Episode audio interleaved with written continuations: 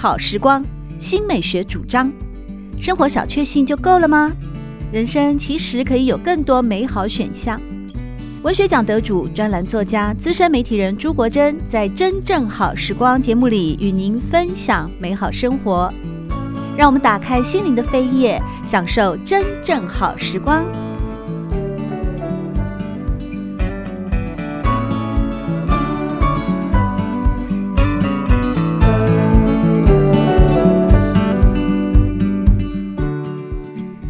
朋友们好，欢迎来到真正好时光。在今天，我们邀请到台北教育大学语文与创作学系副教授杨宗翰老师，和大家分享的是他最近与孟凡老师一块合著的《台湾新诗史》。在节目的第一阶段呢，我们跟大家做了导论，现在我们就要开始进入到这一百零五位啊，特别是《台湾新诗史》跨越百年以来所做所有的史料研究之后呢，为我们所选出的最具代表性的。这些诗人，其中洛夫啊，哇，他从展开期一路到跨越期啊，而且书里面有形容洛夫成就之大、历时之久、影响之深。为什么洛夫会是这样的一个这么具有代表性的诗人呢？这个很有意思哦，呃，哎，其实也是个小故事。就我们其实各位知道，台湾其实有选过三次的台湾的十大诗人哦。那第三次就也很巧，是我跟这本书的作者孟凡，我们两个一起在。当时是应该在二零零五年的时候办过这样一个选举哈，我们就真的发了选票，这个选举的选票给呃台湾的诗人们，发了好几百封出去哦，请他们具名挑出他们心目中的十大诗人，真的办这个活动，然后也因为这样，我们列出一个最后的名单，这个名单里面呢，也真的把累积票数最高前十位列出来，也因为这样子，这个名单出来之后，办了一个研讨会。也真的在杂志上，我们就一起编一个叫做《当代诗学》的这个刊物里面，也做这样一个报道跟一个记载哦。那这十个里面，第一名也刚好是洛夫，那刚好那个票选数比第二名的余光中多了一票哦。这是确实是二零零五年一件事件。难分轩制。对，其实真的是一票，真的是差距很少。对，也很多人说余跟这个洛哪一位特别台湾第一？但我我认为现在看来看应该是三位，还有一位就是杨牧、余光中。洛夫、杨牧三者何者第一？这真是一个很难有定论的问题。看从什么角度去看，因为有些是重其广，有的重其深，有的重其在学院的脉络，可能各有各的的这个强。那我跟木马这方面其实也讨论蛮久。不过也很好的是，我们两个为什么能够合写一本书？如果真的各位可以看这本书，真的像主持人一样认真把它看完的话，你会发觉，你会觉得这是一个人写，不像两个人写的。对，这一本书我们其实在这方面做了一些，就是我们自己是编辑出身嘛，所以。两个都当过编辑，那呃，莫老师其实开始我们就很明确的，我们在叙述的腔调上，因为很了解彼此的写作风格，然后腔调上面也好，我们的用字用词上其实都基本上能够尽量的贴合，所以我们其实没有太多的对彼此稿件的修改，顶多是有一些小地方的提醒，其实非常非常少，所以这个其实呃在这方面情况下，我们连共识都是非常高的。所以写一部诗词真的要共识高才写得起来，不然一个人写半部 像什么样？这很奇怪哈。那这边我们觉得做的我们应该还是还是可以的哈。那洛夫也是我们两个公认，在我们刚余洛杨三个之间，我们公认他应该是在各个时期都有这个呃，刚就是提到的强大的影响力，然后有不断的这边余先生可能就稍微他余先生晚年的时候，他的创作量还在。可是影响力恐怕就真的是比较弱。怎么说呢？为什么影响力会？我们认为在诗的文类上，他在晚期的这个诗的作品，第一个变化相对少了，那再过来他的影响的部分也也少。这方面洛夫不是，洛夫在他生命的晚年的时候，还出了《唐诗解构》这本很特别的诗集，更不要说公元两千年的时候写那一本《飘木》，两千年写作，两千零一年发表的《飘木》。那时候他年纪已经蛮大，那时候住在加拿大哦。然后在后面几本还有几个，比如说做引题诗，他其实，在真的可以说是在这个是我们两位所认为，但也许读者不见得都都同意。不过我们尝试把我们的想法写出来，让读者会不会被我们说服，我们就不知道。他在这个四个时期里面，他是做到占这七个时期里面有四个时期，他都存在于其中。那余光中在其中三个时期就比较少一点，杨牧也略少一点这样子。那比较有趣的是罗志成，我们也都共同认为罗志成是。如果那个世代算是中生代，因为大家对中生代很难定义啊。罗志成现在也六十岁了哈，罗志成也是能够跨越三个时期，变化啊非常的多，呃，变化多端之外，在那个时期有它独特而不可磨灭的代表性，才会在我们的这这边出现。当然，这个这个选择，一定会有很多人说，哎，跟我想的不一样。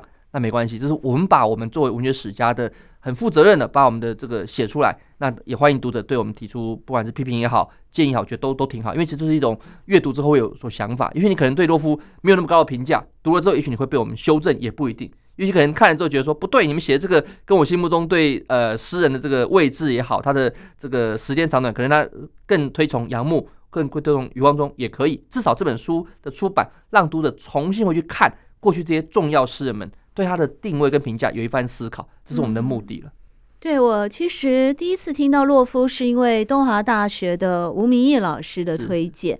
他那首最有名的诗，我现在背不起来了。风，因为风的缘故吗。对，哦，这是情诗啊。这个很少写情诗的洛夫，写给太太的情诗也是。他很少写情诗啊，很少。太太还抱怨。哦，真的、啊。这个故事蛮有趣，可以小稍微小讲一下。呃，洛夫老师的这个太太是呃师母叫陈琼芳女士哦，也是个老师哦，那很照顾家庭的，所以各位知道他的孩子哦，有一位其实蛮著名的莫凡，就是那个凡人二重唱里面的莫凡，那是他的公子，哦、因为洛夫老师的本名姓莫嘛，莫洛夫，他把后面两个字取他作为他的笔名，嗯，所以他的这个他的公子是莫凡，那其实他就就抱怨，都师母抱怨说，哎，这个我这个你写了那么多诗。怎么没有写首情诗给我？对，就还叫这首诗出来，所以故事大家都知道，蛮有趣的。洛夫几岁的时候啊，被他太太还是很后面哦，这个绝对不是年轻时代啊，这才会被抱怨嘛，对不对？很有意思的诗作。对，说到这个笔名哦，杨牧也是啊，杨牧哦，他最早用叶山嘛，而且他是从中学就开始发表作品了，是。那杨牧这次在台湾新诗史里面也是连续被提到了三次。对，可是我其实这点就可以也讲一下，我因为你要两个合作人完完全全意见一样是很困难的。嗯、那杨牧跟这个应该说杨牧跟这个席慕蓉应该是我们两个有一些意见出入，而且会讨论很久才定下来的。为什么这么说呢？因为以席慕蓉为例，席慕蓉大家都知道是很著名的诗人。可是，呃，以前其实我们我跟孟凡各自有文章讨论过席慕蓉，我们的立场跟判断是完全不同的。孟凡老师对他也许是比较站在一个否定的一个角度哈，那对他的成就的肯定也不高哈。基于什么样的美学标准？呃，我想这个我我不能，因为我是男性，我也不能说我是男性的这个就这个这个应该说这是一个历史故事啦。在一九八零年代，席慕蓉。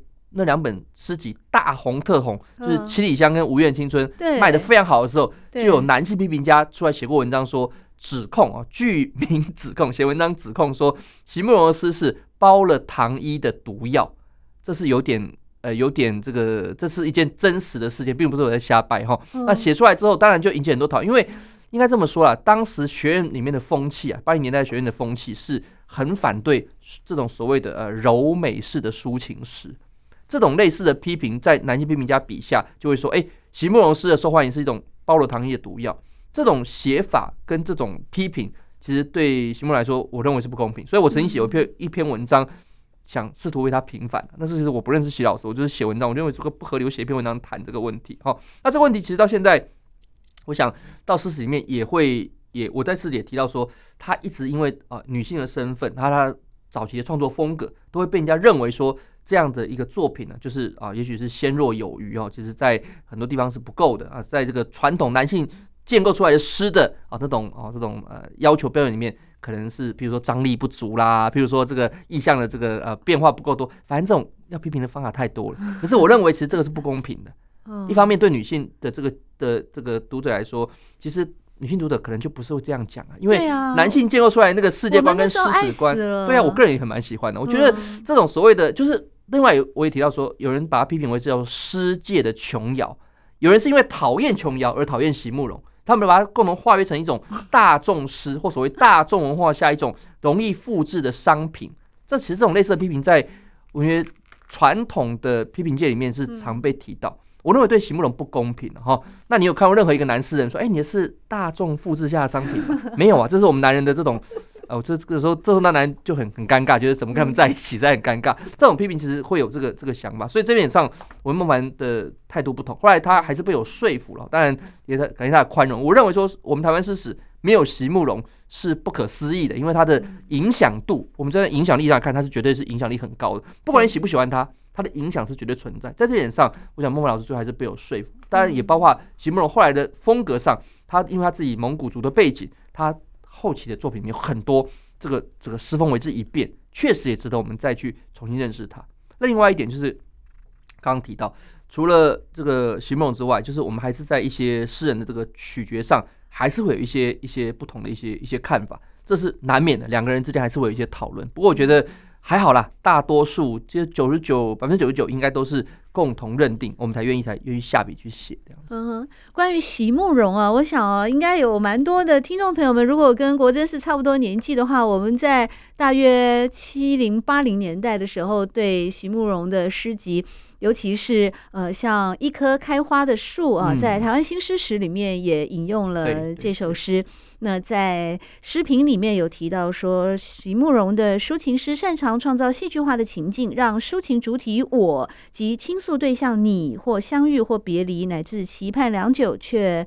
终未能逢的爱情悲剧，但这首诗实在太美了，我念几句给听众朋友们听哦，希望能够唤起大家的回忆。如何让你遇见我，在我最美丽的时刻？为这，我已在佛前求了五百年，求他让我们结一段尘缘。佛于是把我画成一棵树，长在你必经的路旁，阳光下慎重的开满了花，朵朵都是我前世的盼望。其实，我觉得它不仅仅说是在一个抒情的部分，它还有就是更多的普世情感，就是在于人跟人之间的相遇与别离，甚至重逢，甚至擦身而过。那把它呃上纲到，当然是以一种神明的意象啊，来作为一种更。全面的关照，就我个人的理解了。虽然刚才这个怎么会是包了糖衣的毒药，对不对？那、啊、这个，所以说那时候这些八零年代，我不好意思说这些男批评家在想什么，我只能说，因为那段都是我写，这篇这一章这一节是我写，哦，所以我自己想真的是想帮他平反一下。我认为，呃，诗史没有席慕容的台湾诗史很怪异呀，就是我们好像把所有的畅，因为畅销不是罪呀，对呀，对啊，而且畅销是他自己读者的对他喜爱，我们不能在一个所谓的学院的角度说，哎。读者都是庸俗，读者都是笨蛋，那他看不起读者了吧？读者有他的判断能力啊，对对对，这是我们在选择上还是有一个坚持啊。我以前看一本书的时候啊，呃，好像是美国的一位就是专门设计电玩游戏的那个作者啊，他引用了《星舰迷航记》的呃知名的编剧说过的一句名言，他说呢，观众或许蠢，但观众永远不会错。是啊，对，也就是说，今天决定收视率高低的是观众。那观众为什么喜欢看这出戏？表示大家都有共同的投射的情感，或者是共同的喜欢。也许他们在选择一部家庭伦理啦、灾难片啦、僵尸片啦，或者是喜剧的时候，会有不同的分众，或者是呃各种的喜好的差异。但是。嗯，我们也看到很多多元类型的戏剧，有的时候是这种啊，僵尸片当红，有的时候又爱情片当红，所以他这句话我觉得很值得深思啊。也许他们不一定会有学术界的那种啊很高标准的判断，嗯，但是他们永远不会错。对，我觉得真的是这时代真的不一样。我觉得以前学院的这个思维真的要再修正。我们的书为什么出版？联经出版社也没有把它当做一个所谓的高深的所谓理论书籍来看待，就是一个让大众读者更了解台湾现代诗的。发展跟变化，它并不是一个教科书会所谓的一个严肃的教本，而是因为这个关系，我们重新认识这些呃诗人。所以我趁这个机会，刚好帮席慕蓉能够平反一下。那当然觉得很奇怪，怎么可能会有人不喜欢他？不过你认真看台湾的诗史里面，席慕蓉是没有位置的，就像琼瑶在小说史里面没有位置一样。当然这两个比较也很奇怪，琼瑶跟席慕蓉不能并比啊。对，所以我认为这两个，你因为他们受欢迎或所谓的大众化，就成为有一个罪。你有看过任何一个男性作家被这样批评？没有啊，刘墉就不会啊，刘墉是畅销男性作家。对啊，那对，这是这这是太有趣的问题了，这是太好玩了。好，在台湾新诗史里面啊，也让我学习到了一句非常有趣的形容，那就是也是连续被提到三次以上的余光中啊。你们说余光中是位艺术的多妻主义者啊？是，这是他自己讲的吗？他自己讲的，因为他其实确实就像呃，有一位是余光中最忠实的，也是最好的读者，也是我的老师辈了，黄维良教授，香港人，然后他就帮余光中编过一本书啊，叫做《璀璨的五彩笔》。嗯，他说他有五支笔，哈，各种包括他的呃，在大概中只有不写小说，其他什么都做，对不对？写诗、写散文、写学术论文，对，这种从事翻译，还有一些相关的。他这个笔真的就像多栖主义，他什么类别他都碰触。对，那他跟杨牧一样，就是小说唯一是没碰到，这是比较特别一点这样子。对，他们学术上对他们的成绩，那杨牧学术成就恐怕比余光中更高。对，杨牧在中研院还是当文哲所第一任的所长，那是很高的一个一个一个名誉这样。所以其实也是我们东华大学院长嘛，第一任的院长。对对，文学院的院长也不容易。他还有这种在所谓的呃行政上，这也是一个常才啊，这个行政也是个常才。对，所谓的。艺术上的多栖主义，其实就是意味着余光中在新诗的创作上面也追求各种不同的风格啊。也有，对，他确实也是一个实验很多。我们认为说余光中只有一种，其实不是。我想天空非常希腊，是对对。可是各位可能不太清楚，说现在大概一般人都不能够理解，说当时西洋音乐，特别是所谓的这种有点摇滚的味道的乡村的味道这些歌曲会进来，余先生帮助蛮大。我们经常西洋音乐讲哦，一个余开头的，可是会讲余光，对啊，不是余光中。可是其实你去看就知道，当时在六零年代的时候，最早的一批六七零年代，把西洋这些那时候余光中在美国留学时期，把这些东西翻译在台湾介绍。所以巴布迪伦最早的介绍者之一是余光中啊，哇，对啊，所以这点其实大家都忘了，这是一个历史事实。后来得到诺贝尔文学奖，对对，但那个时候余光中不可能预言到说他知道得诺贝尔，可是他已经在美国觉得，哎，这个太有意思。他引介过来不是只有只介绍他音乐而已哦，他不但引介他的音乐上的成就，在台湾的刊物上、媒体上做介绍之外，他自己的诗作也就去融合这样一种民谣风的味道。这也是余先的诗风一个的改变。这样，所以我觉得要理解台湾的新诗，不能只看台湾自己这个地方，这样太小了。对，你把自己看得太低了。台湾本来就是一个岛屿嘛，各种不同的影响之下，催化了、改变了。台湾的一些文风跟诗风诗潮的变化，余光中是个最好的例子。他自己因为在音乐上对巴布迪人的喜好，自己的作品，他的作品中就有这种民谣的风格，所以你发现他的诗作很容易吟唱，很容易改编。因为写的人就想要说，哎，这个如果是不是用念，而是用唱，会怎么样做？这样，所以你看，他说杨玄在做中国民歌运动的那个专辑的时候，余光中的诗是量最大的，因为他其实就知道余先生的诗作里这方面是最容易去改这个改变的。嗯哼。台湾新诗史里面有提到，就是在整个的新诗发展史里面，可以说三位大诗人分别是洛夫、余光中以及杨牧。但是在这本书里面，也有另外一位算比起他们要年轻一点的诗人罗志成，也被提到了三次。你们说罗志成是最不甘于只当诗人的诗人啊？他从事插画、摄影、设计、语录、故事、旅游书写等等等等啊。而且呢，呃，对他来说都是一直在持续的，不是到处问导游啊。嗯，他的写作生涯在在证明了，从诗出发的自己，终是一个无法归类、亦拒绝被归类的创作者。而且他在念高中的时候，也就开始发表诗作了。师大附中就准备要出诗集，好厉害啊，非常厉害的。所以是个很早慧的诗人哦。对，而且我认为他现在看最近这一年又有新的作品，他那个量真的非常惊人哦。那我想罗成另外一点，他的长诗也是一大特色。很多人说台湾的诗是以抒情短诗见长哦，长诗反而是这个比较不被重视。可是我觉得罗志成叙事诗对这种方面的作品，罗智成作品非常多。那诗当然不是以长短论英雄论成败，可是如果有这方面的特色而造成这样的影响哦，我想罗智成是当之无愧了。他变化也非常多，早期写这些，比如说以先秦的人物啊，比如说老庄这些人物的这个对话，写这样子一个叙事诗。他甚至是台湾很早就得到《中国时报》办的这个叙事诗奖的得主这样子。后来他一直不断，他在这几年出的事情就是用一本一本诗就是一首诗，三千多行一首诗。以前这个做法只有洛夫做得到。公元两千零一年，刚才讲的《漂泊》这本诗集出版，就是一个三千行的尝试。嗯，现在罗志成呢，是一两年就来一个一本这样的作品出来。问津哦，对，问津嘛，对，最近的荒凉糖果店，哎，对，都是这荒凉糖果店，就都是这样类似类似的例子。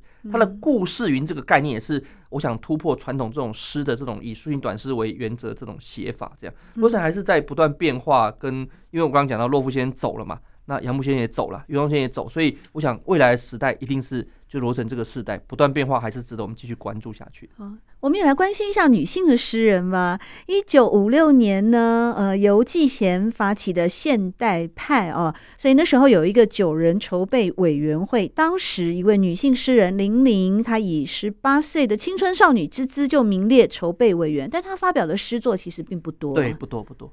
他的本业好像是化工相关嘛，他并不是文学这个专业。理科女哦。对对对，而且我记得我跟他有一次，当然这跟写诗诗史没有关系，只是说有一次我很年轻的时候，有一次他不知道找我还有金相海跟杨家贤几个人吃饭的，不过那非常非常久之前的事情哈。嗯、那我印象很深的是，因为他的量确实刚刚主持人讲，他量不多哈，出版时期量也非常有限。可是，在我们所写那个时期五六年代的时候。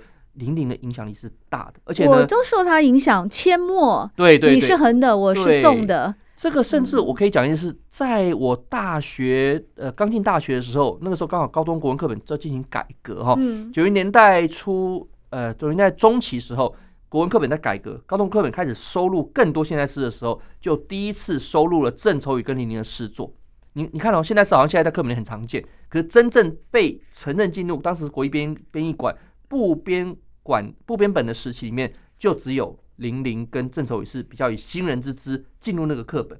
早期是谁？只有荣子或像王志健，这可能是我那年代知道 一只白鸟这样。荣子只要我们有根，还有像这个杨焕哦，夏夜从山坡上轻轻滚下，这些时候都比较传统了哈。那真正。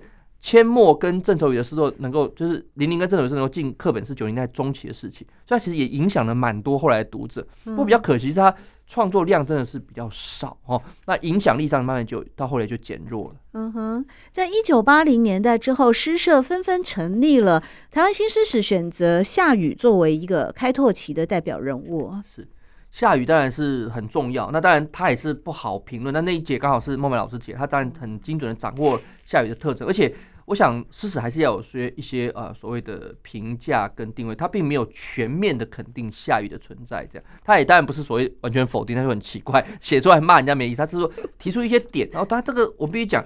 在那个时期，夏雨的写法是一心众人之耳目了，改变所有人对诗的看法。他的这个确实具有很强烈后现代的特征跟这个风貌，也带领了新的一批的读者认识到诗的后现代的风格。你可以注意到，他写作时期后现代理论还没有那么大举入侵台湾呢，是用作品先证明了后现代的诗风之所以可能存在，而不是先有理论说，哎，这是后现代就开始写起来这样。这也是我们强调说，我们这本诗这本诗史呢。重点在于诗的作品，还尊严、还立场、还它的本色给诗，而不是让诗成为某种理论的附庸。我们这样讲当然是意有所对话对象。我想坊间太多太多史文学史，不是只有史，文学史里面真的是理论挂帅、理论先行。不管你用的是所谓的殖民、再殖民、后殖民框架也好，或是其他这种可能。刚刚是台湾的学者，大陆学者可能就说哦，喜欢这个呃，台湾是什么中国文学不可分割一部分，这种其实都是一个我觉得是陈腔滥调了哈。那那么想写这种书，去写社会史就好啦，对不对？去写文学史干什么？对不对？哎，我觉得很可惜的是，有一点我们可以稍微可以自己可以自己怎么讲？对自己有点信心，是我们的这本文学史应该是一本好读的文学史，读起来应该会觉得还蛮过瘾的。至少两位都是作家出身，不至于写的很难看哈。读起来至少还有点趣味，有我们的一些文笔上一些一些自我的一些要求哈。这点可能是我们对自己还有一点小小的信心。确实非常有趣味啊，因为还包括了很多哦。原来我看了台湾新诗史，我才知道的，像最近几年哦，我非常喜欢的女性诗人陈玉红啊。是是是。像是那首，只是一株细瘦的山鹰，就把整个宇宙占满了，整个心占满了。一株细瘦的山鹰，以及山鹰细瘦的死，就把整个后院占满了。这个力量是非常丰沛的。可是我直到看了台湾新诗史，我才知道，与许多早慧的台湾诗人相较，年过半百才专注写诗的陈玉红，他是一个艺术，他真的是。到了就是说过半百的岁数才开始写诗啊。对，这个这一节刚好是我写的。我当然对这个这本这一节我自己也有心得，因为真的这种东西太少了哈。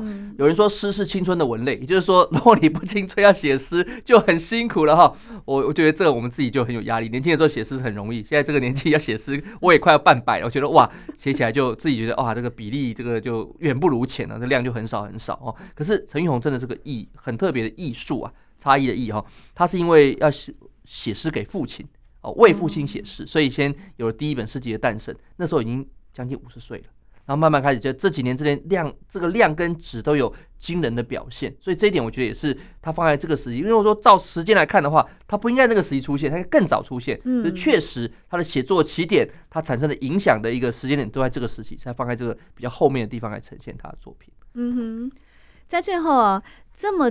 大部头的有四十多万字的台湾新诗史哦，它其实也是一个文学史的写作，只是聚焦在诗的类型文学里面。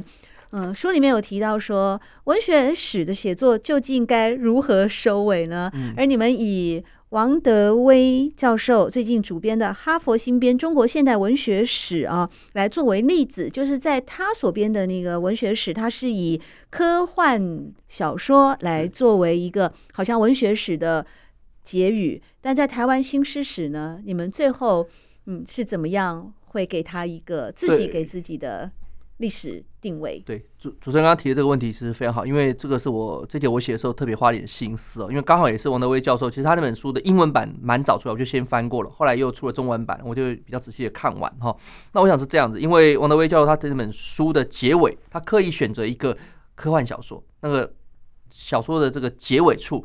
是遥远的数十年后的时空这样子，那就代表说历史不是可以写过去，也可以写未来的这个味道哈。那当然，我这边也讲到说，我们大概没办法这样做。一方面，台湾比较没有科幻式的传统，也没有太多科幻式的作品哈。可是另外一方面是，我们可以去思考是这本诗史的最后一个章节，真的代表诗史的完结吗？诗史的结束一定要是哦，在最后是一个所谓哦繁花盛开啦，百花齐放这种 这种写法，我都觉得是。预言家的写法，哈，诗的呃诗史的作者，所谓史家，不应该当预言家，也不是预言家，哈。那我们的结尾处选了一个非常特别的人，就是刚刚主持人提到出现过四个不同阶段的洛夫作为结尾，这是我们有我们的主张。我们认为诗人的出现本来就不应该照他的这个所谓生辰年纪来做排列，哈，而是他各个，也许就像刚刚讲的一样。陈玉红是五岁开始写作，他的影响的实际是在最后一个阶段，而不是更早的时期，所以他应该放在这个时候是没有问题的。那洛夫在生命的晚年那些作品，包括《唐诗解构》，包括《飘木》，他这最后二十年来这些作品，没有一本不造成巨大的影响。《飘木》引起了台湾长诗写作一种风潮，《唐诗解构》让我们重新看到说，哎，现在是可以跟古典做那么深层的对话，所以这都是我们以他做最后结尾的一个例子。有人可能会批评说，这太奇怪了吧？怎么找一个这么老的诗人做一个诗诗史的结尾？可是 Why not？为什么不行？就像我们在那边把向明跟张默两位现在九十几岁的老前辈也放在倒数第二章来处理，而不是放在最前面处理，是因为我们认为他们作品真正影响的一个时期是在倒数第二章那个时期，大概就是到八九零年代的时候才真的出现出来。所以，我们不是以这种所谓的出生年月这种在排 排排顺序哈，那你在尊重长辈，可是不尊重诗的秩序。我们相信诗的秩序应该是我们更要求、更尊重的。对，特别是在全书里面的一百零五位诗人的选择标准呢，分别会关注他们的创新性、典型性以及影响性啊。嗯，因为这三样的。关键才会让他们成为台湾新诗史里面入史的条件，而这三个条件并非彼此孤立，是连带相关的，也会让这些诗人的作品呢更具有代表性，甚至能够成为经典。今天在真正好时光的节目里面，我们邀请到的是台北教育大学语文与创作学系的杨宗翰教授，来和大家做的是他最新的台湾新诗史与孟凡老师合著的作品，同时也为我们带来了非常精彩有趣的分享。谢谢宗翰老师，谢谢。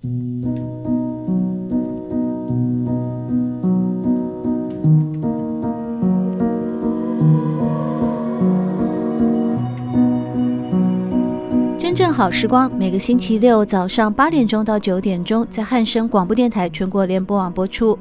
节目在广播频道播出之后，也会上传到汉声广播电台的官网。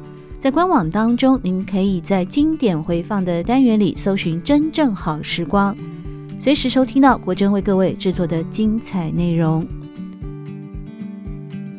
喜欢朱国珍制作主持的《真正好时光》，欢迎您订阅、分享或留言。随时保持互动，一起共享美好生活。